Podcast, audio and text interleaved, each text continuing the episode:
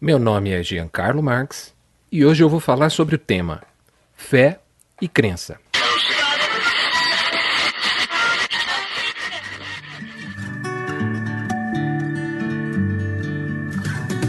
Você está ouvindo da Crentaços Produções Subversivas.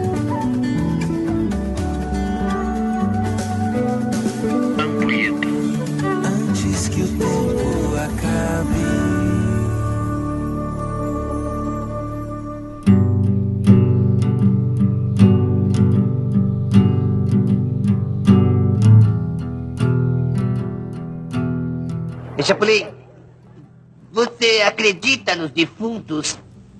Não, são muito mentirosos. Não, não, não. O que eu quero dizer é se acredita que existam os mortos. Mas é claro. O que você acha por acaso que jogam nas covas dos cemitérios? Se você se lembrou e talvez até riu desse diálogo nonsense do Chapolin no episódio A Mansão dos Fantasmas, sinto muito, mas acabou de entregar a idade. Assim como eu, eu sei. Mas essa piada de tiozão também pode ser muito útil para fazermos uma distinção definitiva entre duas palavras que costumam ser confundidas como se fossem sinônimas: fé e crença. Vamos começar de trás para frente. O que é crença? No que ela difere da fé?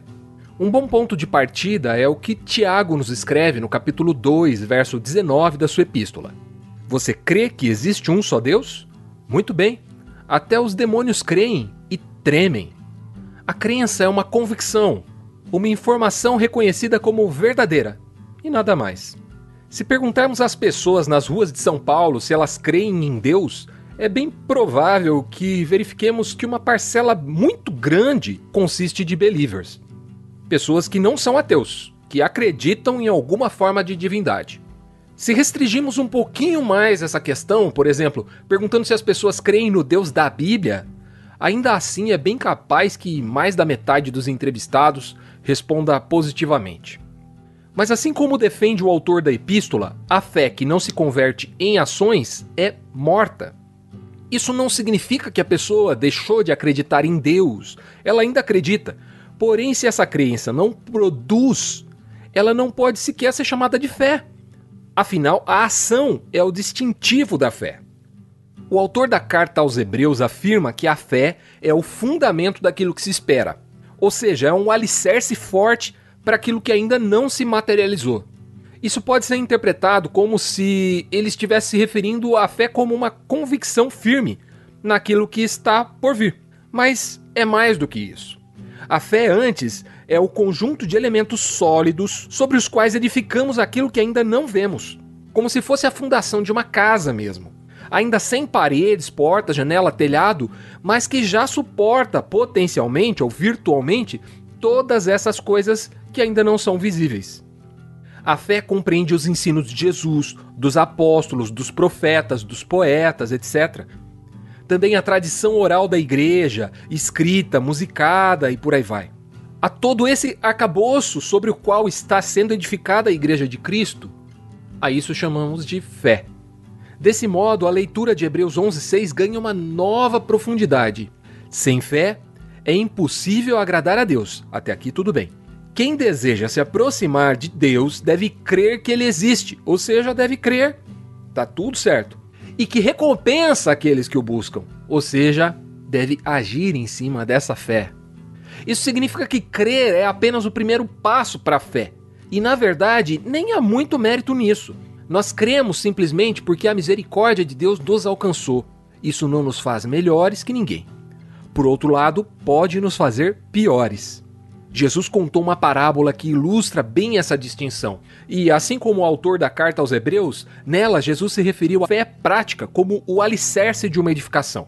Esse texto, bem conhecido por sinal, está lá em Mateus 7, do 24 ao 27, e diz assim: Quem ouve as minhas palavras e as pratica é tão sábio quanto uma pessoa que constrói sua casa sobre uma rocha firme. Quando vierem as chuvas e as inundações e os ventos castigarem a casa, ela não cairá, pois foi construída sobre rocha firme. Mas quem ouve o meu ensino e não o pratica é tão tolo quanto uma pessoa que constrói a sua casa sobre a areia.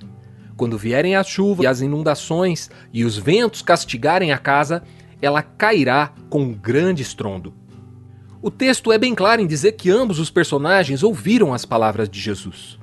E eu poderia apostar que tanto o sábio quanto o tolo da parábola foram à igreja, cantaram os louvores de olhos fechados, ouviram o sermão atentamente, deram um dízimo, receberam a bênção apostólica com as palmas das mãos viradas para os céus e no final do culto até saíram juntos para rachar uma pizza. Ambos são crentes. Ambos se apresentaram para ouvir a voz de Jesus. Mas só um deles edificou sobre firme fundamento da fé porque só um deles converteu a sua crença em fé, por meio de uma aplicação prática do ensino de Jesus. E agora? Talvez isso nos leve a repensar se aquilo que chamamos geralmente de crise de fé não seria mais uma mera crença vacilante, uma crise de crença. E talvez muitas das vezes que consideramos que estamos fortes na fé, na verdade é bem possível que estejamos apenas inertemente convictos sem ação, anestesiados e orgulhosos. Que Deus nos livre da incredulidade, mas também nos livre de uma fé morta.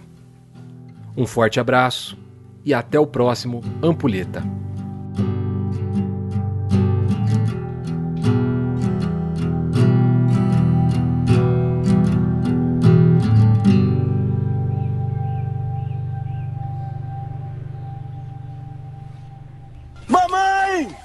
É Deus, mamãe!